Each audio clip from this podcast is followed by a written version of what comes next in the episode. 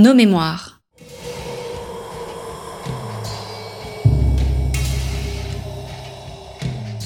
Une émission de la rédaction de Storia Voce.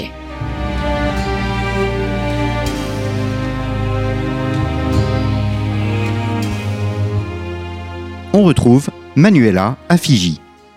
Bonjour à tous, chers auditeurs de Storia Voce. Merci de votre fidélité, de vos encouragements et de votre soutien, sans lequel, vous le savez, cette radio ne pourrait exister. Continuez donc à le faire en partageant nos podcasts et en vous rendant sur la page Soutenez-nous de notre site. Sa silhouette colossale est devenue à elle seule le symbole de Venise. Ses mosaïques d'or éblouissent ceux qui les contemplent depuis des siècles. Édifiée au IXe siècle pour accueillir les reliques de l'évangéliste Saint Marc, elle est réduite en cendres par un incendie avant d'être reconstruite, agrandie, réagencée. Je parle bien sûr de la basilique Saint-Marc, ce joyau architectural byzantin qui depuis près de 1000 ans est l'orgueil de la lagune. C'est à elle que j'ai voulu consacrer cette émission Nos Mémoires. Et donc j'ai la joie de recevoir au micro de Storia Voce Frédéric Loritzen. Bonjour. Bonjour. Vous êtes historien, byzantiniste. C'est donc principalement euh, l'Orient médiéval qui est votre champ de prédilection et d'étude. Et vous nous accueillez ici à Venise, qui est votre ville. Et avec vous, nous reparcourrons non pas toute l'histoire de la basilique, mais les années de sa construction, ce qui nous permettra, in fine, d'explorer les dynamiques à l'œuvre à travers cet édifice sur lequel s'est bâti en grande partie euh, tout l'imaginaire politico-religieux de la Sérénissime. Alors tout commence, on le sait, avec une décision du Doge Partecipatio, celle de subtiliser les reliques de l'évangéliste Saint Marc à Alexandrie en Égypte. Alors qu'est-ce qui motive cette décision politique? S'agit-il d'une question de, prestige uniquement ou bien est-ce que c'est plus complexe que cela? Euh, c'est un peu mystérieux la motivation qu'a eu le Doge Partecipatio au IXe siècle euh, de euh, changer le, saint principal qui protégeait la ville de Venise, parce qu'il faut penser qu'avant, euh, le saint principal était Théodore d'Amasie, euh, qu'on voit aujourd'hui sur un des deux colonnes de, la piazzetta di San Marco. À gauche, il y a cette magnifique colonne avec le lion allé, peut-être un chef d'œuvre sassanide, mais à droite, on voit aussi une, une colonne avec ce saint militaire euh, qui est en train de tuer un crocodile. Donc euh, c'est la caractéristique de Théodore d'Amasie, euh, un saint très important, jusqu'au IXe siècle, quand les reliques de Saint Marc euh, sont portées d'Alexandrie à Venise. Théodore d'Amasie, c'était un saint militaire local, en partie de l'Anatolie. Le remplacer avec un évangéliste qui était l'écrivain personnel de Saint-Pierre, c'est quelque chose de très important et très significatif, surtout pour des gens euh, croyants. Ça veut dire, euh, ça voulait dire changer le statut euh, religieux de la ville, qui était maintenant protégé par un des saints principaux de l'Église de l'époque. Aussi, le fait qu'il était, euh, qu'il c'était un évangéliste était important pour le lien avec euh, Constantinople.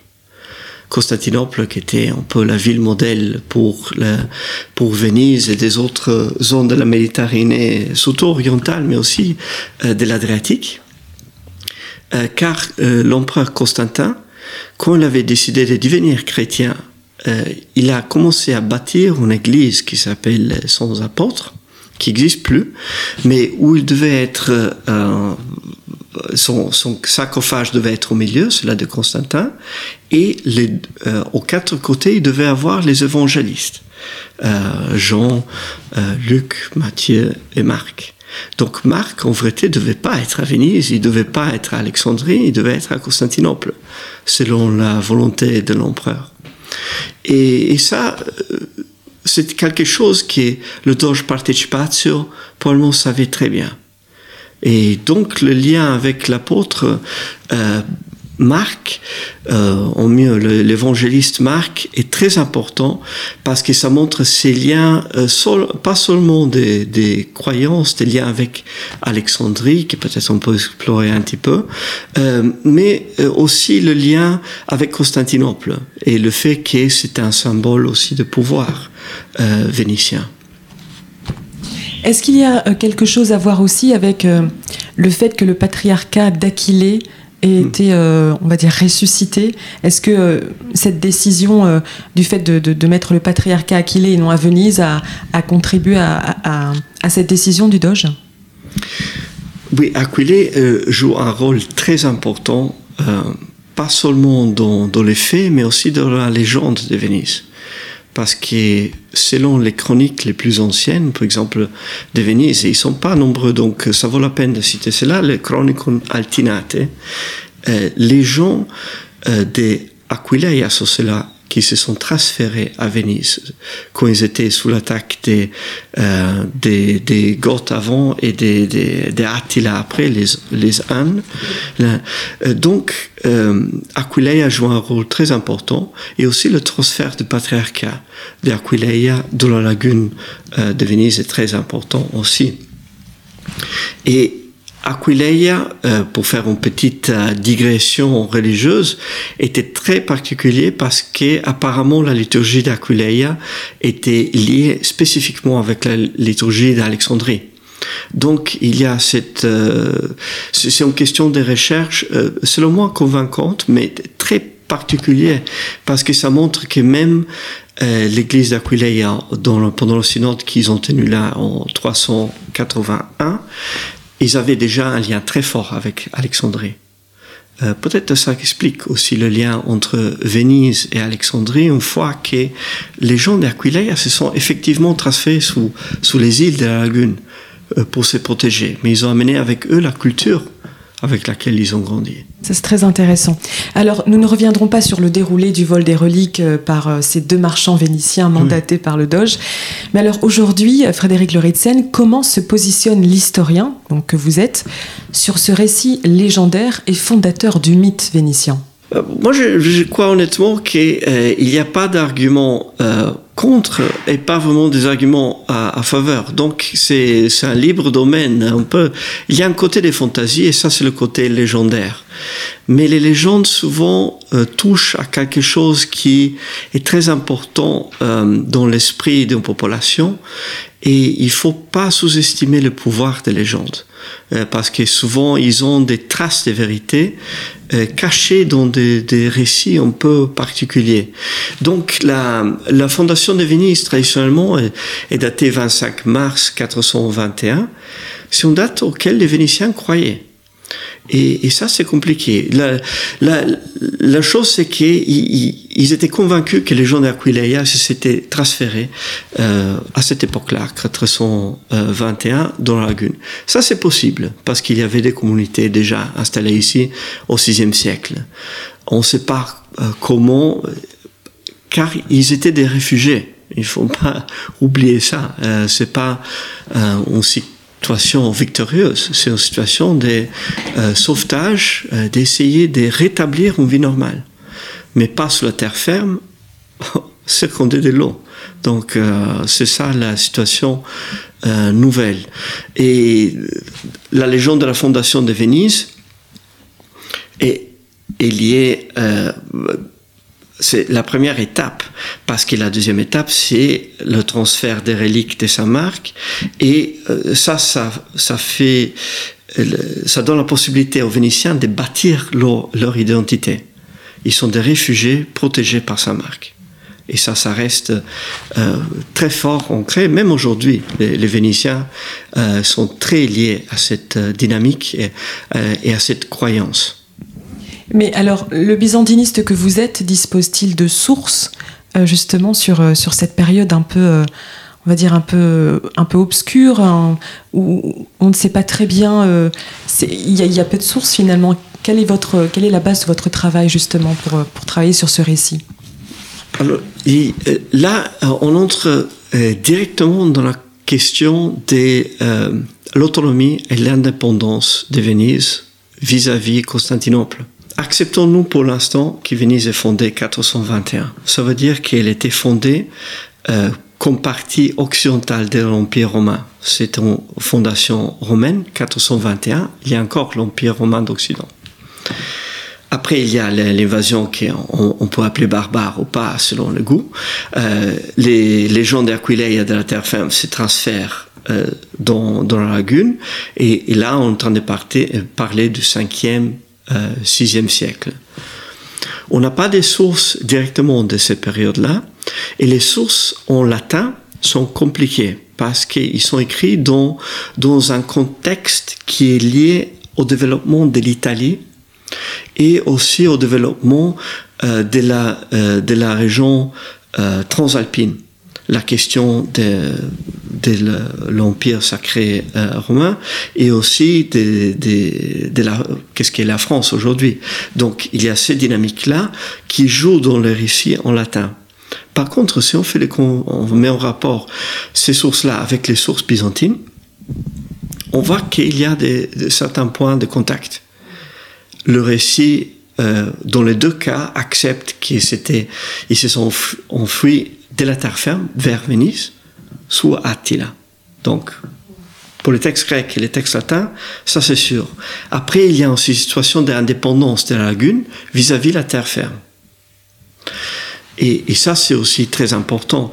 Euh, cette dynamique euh, régionale euh, change à ce moment. Parce qu'il y a la région, qu'est-ce que s'appelle le Vénéto aujourd'hui, avec ses propres saints, par exemple Saint-Martin est, très important, euh, parce qu'il était ennemi des Goths et des, des Ariens, euh, de l'hérésie arienne s'appelle. Euh, donc ça, c'est l'arrière-plan pour la fondation de la basilique. Euh, les gens qui ont, bâti cet édifice, ils se sentaient séparés de la dynamique de la terre-ferme, du reste de l'Italie. Et donc ces sources en langue latine sont problématiques. Parce qu'il y a une continuité entre euh, la présence romaine à Venise et le Constantinople. Dans le Chronicon Altinate, il y a la liste des empereurs qui va de Jules César, qui avait rendu cette partie de l'Italie une partie effective de Rome, en 49 avant Christ, un peu avant. Et euh, il y a la liste des empereurs jusqu'à Alexios euh, Ier euh, Komnenos qui meurt, en 1118. Donc pour eux, les empereurs romains sont à Constantinople. Alors, revenons à ces reliques de Saint Marc, à ces fameuses reliques. Là encore, comment l'historien euh, se positionne? Euh, quelle peut être sa contribution sur ce, sur ce fait ben, euh, L'importance euh, du, du, Saint, du Saint-Marc lui-même euh, doit être le, point de départ. Le, le fait des... Si les reliques sont effectivement Saint-Marc qui était prélevés euh, ont amené de, de l'Égypte au pas, euh, ça c'est une autre question. Et si le, les reliques qui sont amenées, c'est cela d'Alexandre le Grand, comme disent certains, ça c'est une opinion de certains qui aiment euh, voir un autre type de sainteté, c'est, euh, d'une certaine façon c'est irrélevant. Parce que pour les Vénitiens, c'était l'évangéliste qui qui est arrivé ici au IXe siècle.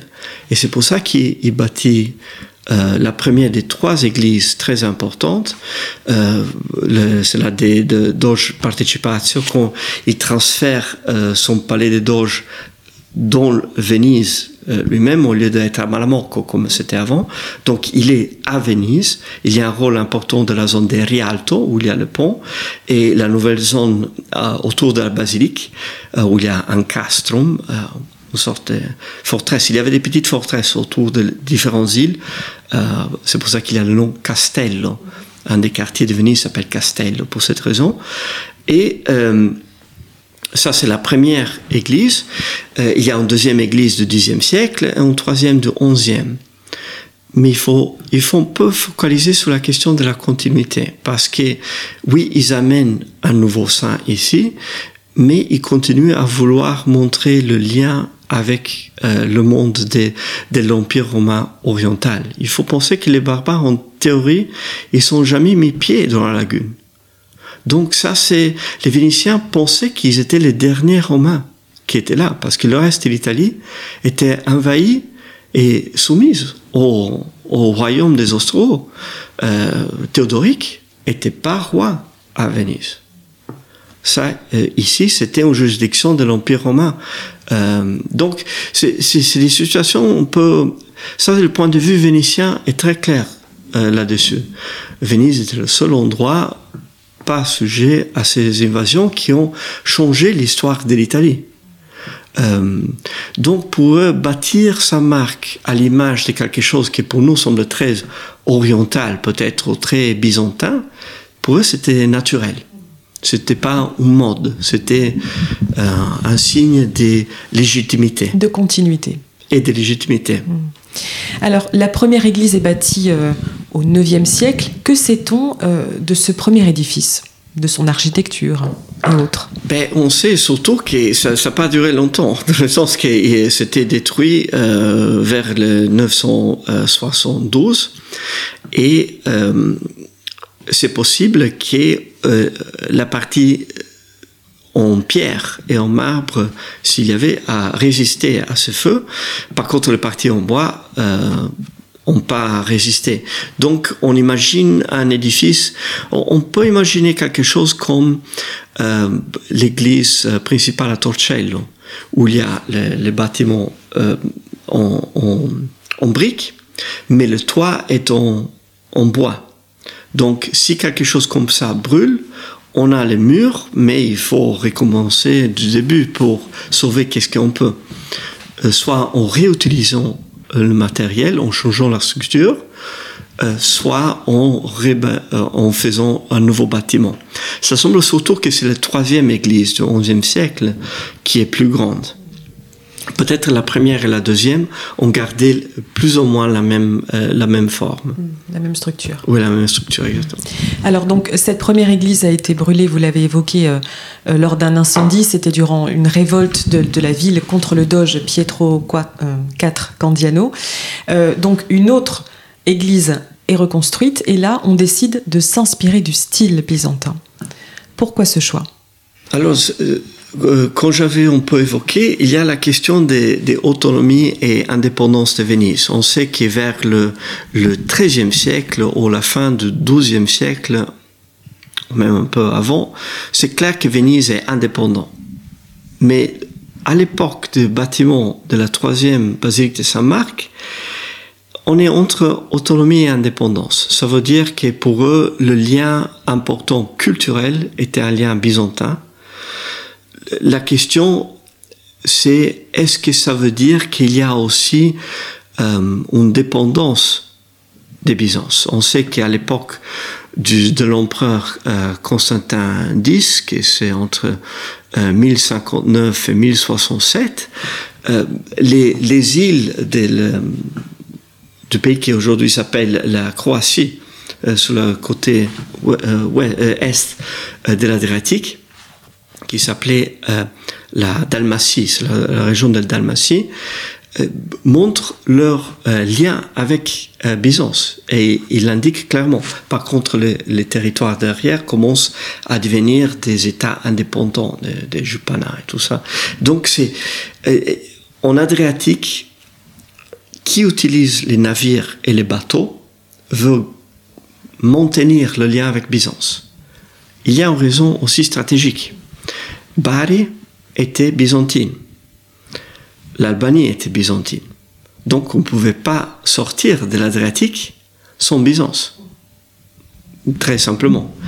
Par contre, avec euh, Roger euh, le Normand, quand il fait la conquête de Bari en 1081, euh, là, une dynamique nouvelle s'instaure, parce que ça veut dire que les, Vénitiens, soit ils doivent demander aux Normands, soit au byzantin, au byzantin pour sortir. Donc, c'est une dynamique très nouvelle. Donc, ça marque, la troisième église est bâtie avant cette date clé. C'est bâti en style byzantin parce que les Vénitiens étaient très liés à Byzance. Euh, vous avez évoqué une période entre autonomie, indépendance, etc. Est-ce que Saint-Marc exprime d'une certaine manière cette filiation, donc vous l'avez plus ou moins dit, et paradoxalement une émancipation de la tutelle byzantine euh, Oui, euh, absolument. Euh, je pense qu'il y a une émancipation du fait qu'ils savaient que ce relique-là devait être aux sans apôtres. à Constantinople. Ça, c'est une chose, même dans les chroniques Altinate, quand il parle d'un personnage un peu, curieux comme Julien l'Apostate qui avait régné le monde, le monde chrétien, peut-être, mais c'est une histoire un peu complexe. Euh, dans le Chronicon Altinate, ils, ils, décrivent euh, le fait que Julien l'Apostate était euh, enterré dans l'église des Saints Apôtres Constantinople. Donc la chose c'est que ça c'est une histoire qui est connue à Byzance. Il y a un texte grec qui a ça, mais dans le Chronicon Altinate en latin, dans le Chronicon qui décrit l'origine de Venise, il y a cette histoire. Donc les Vénitiens connaissaient directement qu'est-ce que c'était les sans apôtres et euh, par conséquent, ils connaissaient que le but était d'avoir les quatre évangélistes autour de, euh, Constantin. Ça, c'était pas, pas l'imaginaire de la recherche scientifique. Il y a des, sources très claires sur la connaissance vénitienne euh, de ça. Donc, il y a un côté émancipation. Ça, c'est clair. Les Vénitiens qui prennent sa marque, c'est un symbole. Mais ça rentre dans la dynamique culturelle byzantine. Il y a aussi une émancipation euh, vis-à-vis euh, Rome. Parce que le fait que euh, Marc écrit pour Saint-Pierre, ça veut dire que l'évangile qui en théorie est lié à la figure de Saint-Pierre, qui bien sûr est, le fondateur de l'Église à Rome, la, base de l'Église à Rome, ça veut dire que les Vénitiens disaient, oui, vous avez Saint-Pierre, mais nous, on a la personne qui a écrit qu'est-ce qu'il voulait Saint-Pierre. Donc, ça, c'est typiquement vénitien. Donc, euh, euh, l'idée de créer un rôle à, eux-mêmes euh, vis-à-vis les pouvoirs qu'ils admiraient. Parce qu'il y a un côté des liens avec Rome, mais aussi des séparations. Ça, c'est très vénitien. Alors les relations entre la République vénitienne et l'Empire byzantin vont contribuer euh, indéniablement à bâtir la richesse de la lagune. De quelle manière la basilique Saint-Marc va-t-elle euh, profiter de cette richesse, de ces échanges culturels? On le voit euh, magnifiquement dans le style de, la, basilique. Je vous conseille euh, tous, euh, tous, les gens qui nous écoutent, de venir à Venise le plus tôt possible pour voir la basilique, parce que honnêtement, c'est un chef d'œuvre. c'est un chef d'œuvre qui frappe même sans explication. On entre dans cette église et on voit dès lors qu'on imagine était présent ailleurs. On, l'appelle d'ailleurs la basilique d'or. Exactement, c'est quelque chose de très frappant. Surtout, imaginez qu'il y avait plusieurs églises de ce type-là à Constantinople. Il n'y a plus ces bâtiments, on a seulement sa marque. Euh, sa marque, oui, il y a quelque chose qui pour nous semble byzantin, mais en vérité c'est une église euh, à Venise. Donc il y a un style byzantin, mais c'est à Venise. Ça, c'est une dynamique complexe, mais on le voit dans l'évolution du style des mosaïques. Les Vénitiens n'ont jamais renoncé à, appliquer de nouveaux mosaïques euh, dans l'Église jusqu'à la chute de, euh, la République. Euh, il y a des choses qui aux, puristes pourraient sembler un peu kitsch, et baroque, des mosaïques des 17e, 18e siècle, mais le fait c'est qu'ils sont là. Il faut accepter que les Vénitiens, euh, au lieu de dire on change tout, on fait une cathédrale euh, euh, baroque ou de la Renaissance ou au nouveau style à la mode, ils ont dit non, on garde sa marque. ça, c'est très important. par exemple, vis-à-vis la, la, la, basilique de Saint-Pierre à Rome. Euh, où il y a un nouveau bâtiment au lieu de la basilique du 4e siècle qui était là jusqu'au 15e, 6e, 16e siècle. Donc Venise fait ses choix très particuliers. Mais ça veut dire que quand on entre, on voit des mosaïques du style du XIIe siècle, par exemple la Tentation de Christ, euh, qui est un chef d'œuvre du, style qui rappelle beaucoup le style euh, de, l'époque comnène. Donc ça veut dire des, personnages très allongés. Qui après, c'est un style qu'on revoit dans les icônes de, euh, de Novgorod en, Russie ou dans la, peinture de El Greco. Euh, on voit cette, cette type allongé. Mais il y a aussi des styles qui sont différents du 13e siècle, qui on reconnaît tout de suite. Mais ça, c'est après la célèbre quatrième croisade, qui est très important pour la basilique, mais aussi du style du 14e, 15e siècle jusqu'à la fin de la République de Venise. Alors, vous évoquez un fait très important, c'est donc le sac de Constantinople en 1204, donc lors de la quatrième croisade. on parle de détournement par le doge donc Enrico d'Andolo. Et donc la basilique Saint-Marc, vous l'avez évoqué, va profiter directement de ce sac de Constantinople. Comment? Oui, ben, on le voit dans le changement de style euh, des mosaïques. Ça, je pense que peut-être il faudrait travailler un peu plus sur, sur ça, euh, parce qu'il y a quelque chose, il y a quelque chose qui est très fortement lié à euh, à l'art euh, byzantine au XIIe siècle, comme j'évoquais, 11e, 12e siècle, par exemple à Paladoro de 1105, ça c'est une période exactement clé. mais le, sac de Constantinople nous, nous amène aux choses incroyables qui est important pour, pour tous les Français aussi, c'est les, les, les, chevaux de sa marque qu'on voit sous, la façade, même si c'est des copies pour des raisons. À l'intérieur de la basilique, on voit les originaux. Et ça, c'était des chefs d'œuvre qui venaient de Constantinople euh, lui-même. Euh, peut-être c'était un chariot avec un empereur.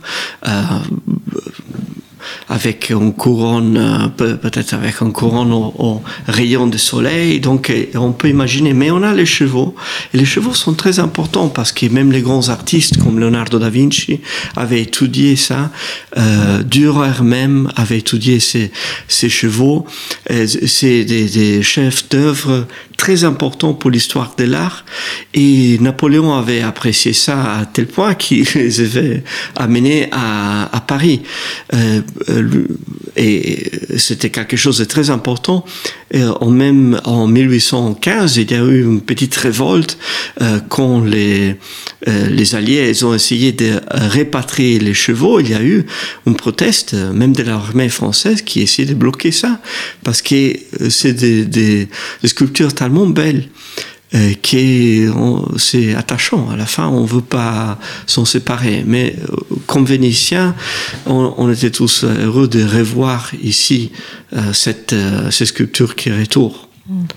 Alors, euh, vous évoquez ces chevaux, nous avons évoqué les mosaïques. Est-ce que la basilique recèle d'autres trésors que vous connaissez qui ne sont peut-être pas connus justement du grand public? Ben, euh, je suis sûr que, que, beaucoup de grand public connaît euh, beaucoup de détails de, la basilique. Euh, une chose qui souvent il faut pas euh, euh, rater, c'est euh, le trésor, tout simplement. Et il y a et ça c'est lié à la question de la quatrième croisade, parce que les Vénitiens amènent avec eux pas seulement les chevaux, mais aussi euh, beaucoup des, gobelets, des, objets qui venaient du grand palais euh, des empereurs de Constantinople, euh, qui étaient dans un cabinet, des merveilles, qui était à côté du, trône impérial, dans une petite construction qui s'appelait le Pentapurgon. Ça semble qu'il avait cinq petites tours, mais peut-être c'était un, un, meuble avec cinq sections différentes où on avait des objets qui maintenant euh, certains d'entre eux, on les voit euh, dans le trésor des, des Samarques. Donc il y a cette situation incroyable.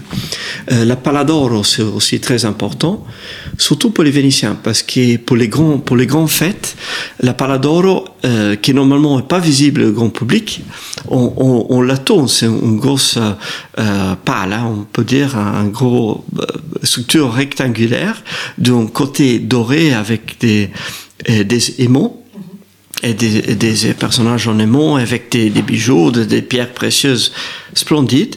Et par exemple, pour la fête de Saint-Marc, le 25 avril, cet objet est tourné vers le grand public et on peut le voir quand on est dans la basilique sans aller derrière dans l'apse pour, euh, en payant un billet pour, pour regarder.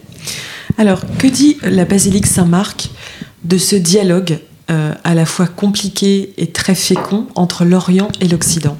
La basilique euh, démontre même euh, aujourd'hui le fait que Venise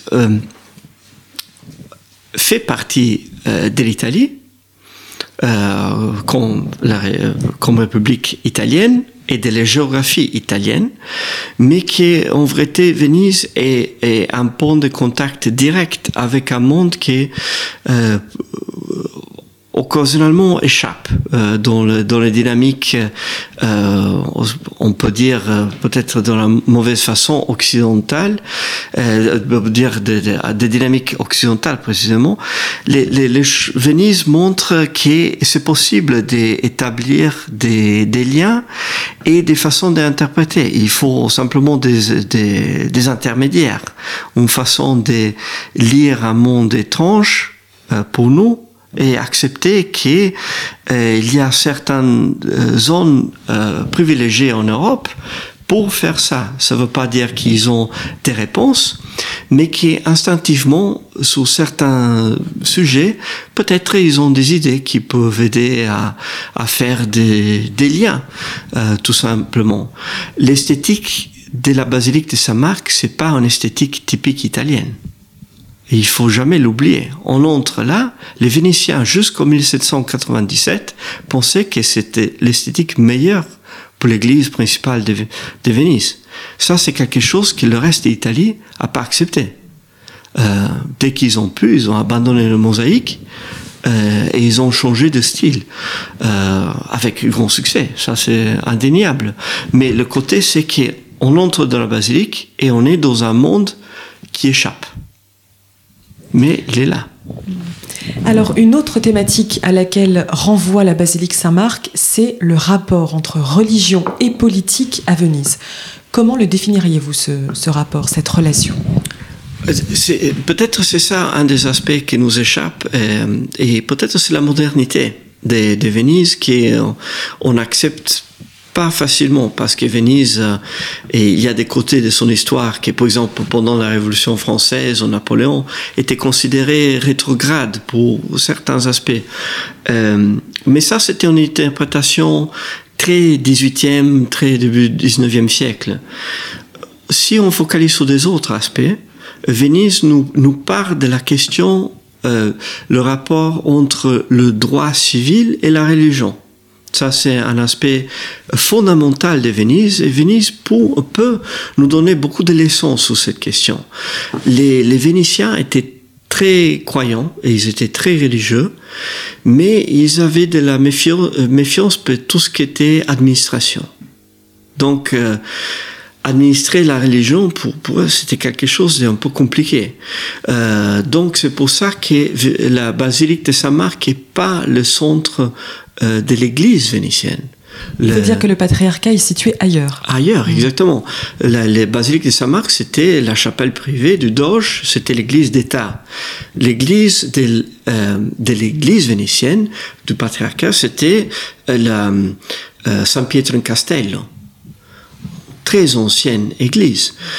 Mais c'était là le siège de, patriarche. Donc, euh, cette division des compétences est très intéressante parce que ça montre euh, un intérêt pour le, le fidèle euh, individuel, d'une certaine façon. L'individu accepte qu'il y a une administration d'État, une administration d'Église, mais la foi, peut-être, c'est quelque chose de différent. Euh, donc ça c'est une vision très très vénitienne et, ça dérive il y a un lien avec Byzance sur ces sujets-là. Euh, L'empereur était considéré comme quelqu'un qui euh, laissait la région aux, aux religieux, mais il aidait sous le côté euh, administratif, euh, ecclésiastique. Euh, ça, c'est aussi un côté important. Venise s'affirme comme une république laïque, mais qu'est-ce que cela implique, qu'est-ce que cela signifie dans ce Moyen Âge où le pouvoir est justement une imbrication entre le politique et le religieux? Ça implique qu'il y a, sous certains sujets religieux, on, la République de Venise n'interférait pas directement. Donc il y a une pratique euh, byzantine euh, qui est très visible à, à Venise, c'était le fait de permettre aux communautés euh, non catholiques non chrétiens d'exercer leur religion sans un intérêt de l'État particulier.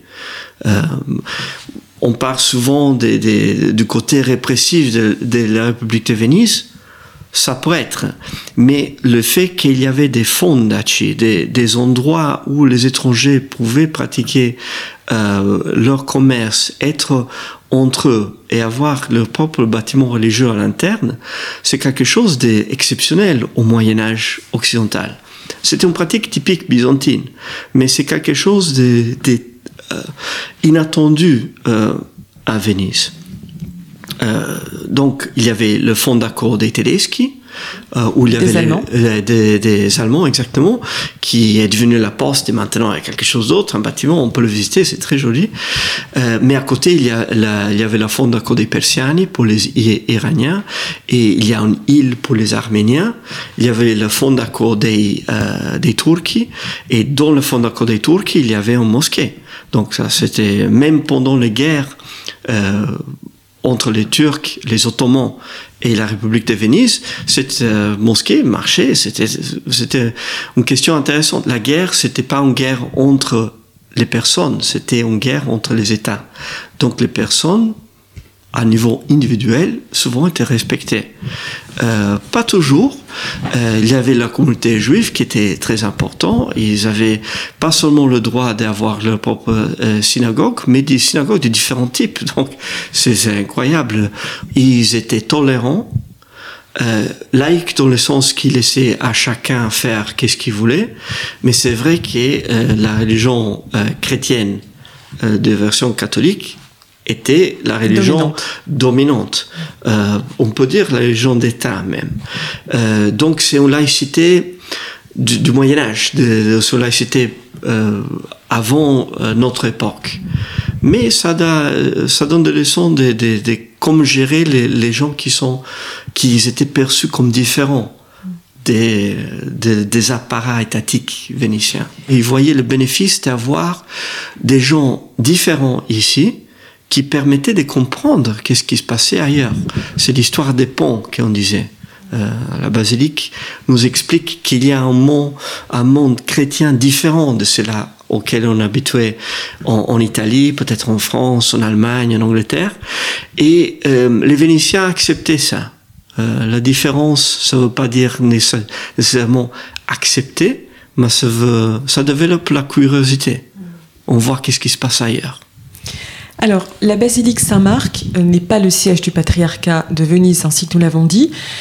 Euh, du coup, il semblerait que le patriarche ait un rôle plutôt mineur au sein de cette basilique. Lors des grandes fêtes, qui préside la célébration C'est le doge, il me semble. Est-ce que ça veut dire que le doge a un pouvoir religieux, outre le fait d'incarner le pouvoir politique de la République?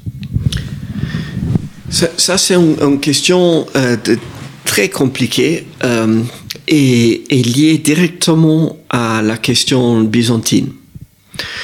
Euh, comme je dis, euh, personnellement, je crois plus au fait que l'empereur était de euh, certaine façon super partes. Il, il avait un, lieu de, où il représentait pas seulement le sommet du droit civil, mais c'est là qu'en en latin s'appelle le gentium. Donc c'est seulement lui qui pouvait gérer euh, les, le- les ambassades et la question des guerres, parce que ça, c'est dehors de la juridiction civile. La justice civile, c'est cela de la ville, des régions, à l'interne d'un pays. L'empereur était cette exception qui pouvait gérer des autres choses. Euh, un effet très particulier de, de tous les pays qui ont un lien avec la culture byzantine, une fois que cette figure impériale manque, s'établit souvent des figures où, où il y a un monarque ou un roi qui forment une sorte de juridiction parallèle à la juridiction ecclésiastique. Euh, on le voit avec la théorie au Moyen Âge de, de, de soleil, par exemple. Il y a le, le pape, l'empereur, et on n'est pas clair de qui est plus important. Ça, c'est une question qui, pour les Byzantins, et se posait pas vraiment. Mais c'est une question qui se pose aussi dans, le monde euh, balkanique, euh, euh, dans la Serbie du Moyen Âge, la Bulgarie du Moyen Âge. Le, patriarche bulgare ou le patriarche serbe a un rôle important vis-à-vis le roi local. Et ça, ça arrive à Venise aussi. Donc le patriarche est important, mais ça reste,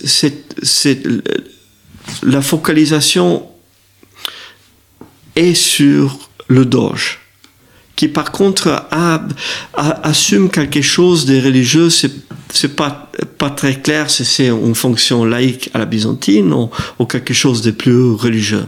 Ça c'est le ça rentre dans la dynamique entre autonomie et indépendance qu'on avait dit avant. On y revient toujours. Mais par exemple le doge avait la possibilité d'être euh, derrière le voile qui séparait la, la, la partie de, de l'autel et de la congrégation le doge était du côté euh, religieux de la fonction. Euh, et le voile, euh, ça c'est un voile qui séparait, dans le monde byzantin, on appelle ça un, iconostase. Mais les anciens iconostases avaient des voiles. Maintenant, dans le monde orthodoxe, c'est des choses solides avec des icônes. mais la Venise, jusqu'à 1797, continue à avoir le voile à la byzantine, à la proto-byzantine. Donc il y a des choses qui sont très, très liées euh, à Byzance. Est-ce que vous diriez que la République de Saint-Marc a promu une sorte de religion civile euh, L'expression n'est peut-être pas appropriée, mais euh, dont, Saint-Marc serait finalement la synthèse, le, sanctuaire emblématique en tout cas?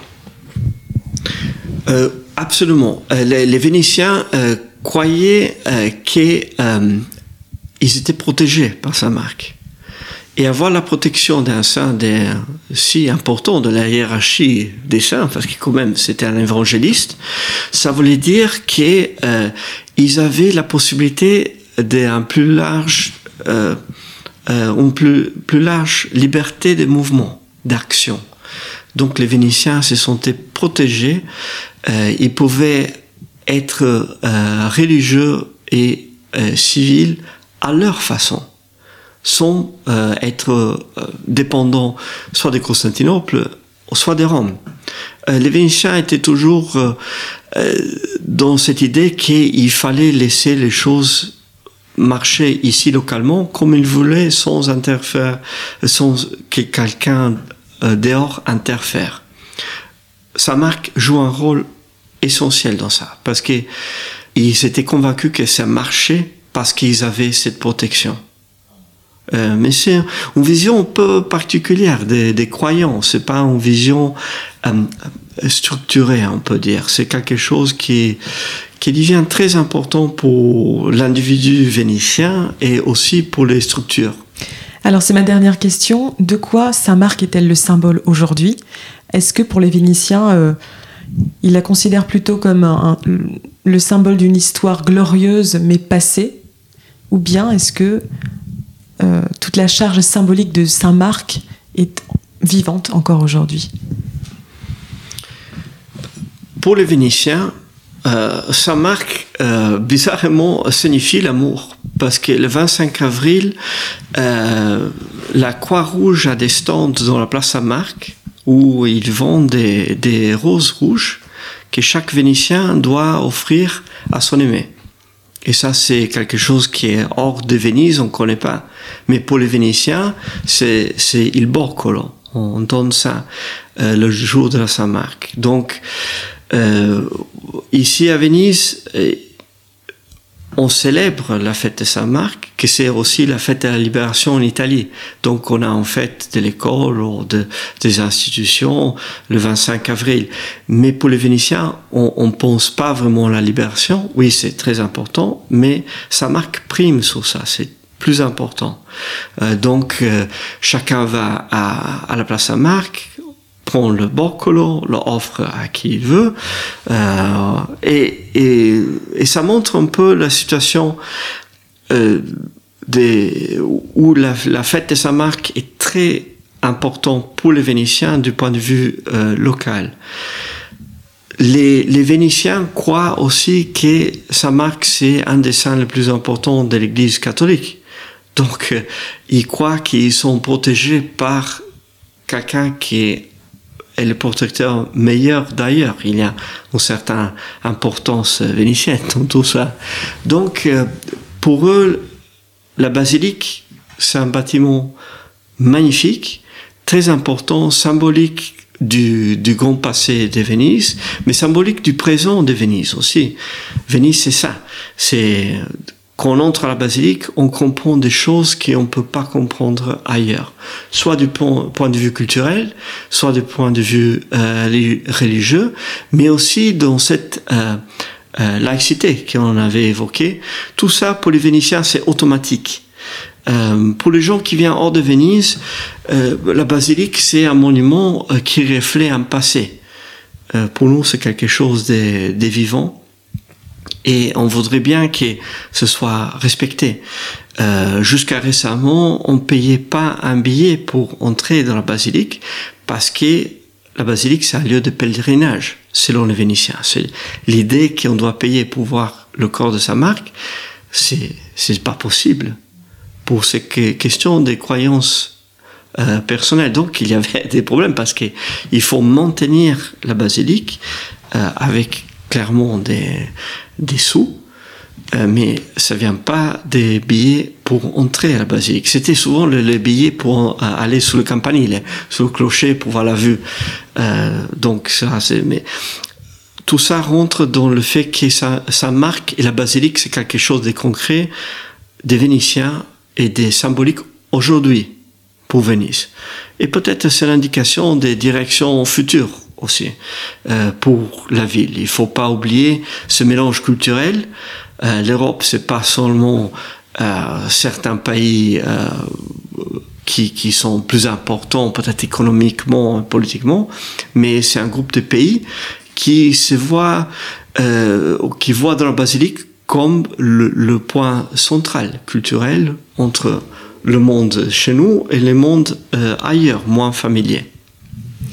Merci beaucoup Frédéric Loritsen pour ces explications passionnantes. Vous êtes donc historien byzantiniste vénitien. Vous travaillez au sein, je le précise, de la prestigieuse Scuola Grande de San Marco, ici à Venise. Merci à tous, chers auditeurs, et à très bientôt.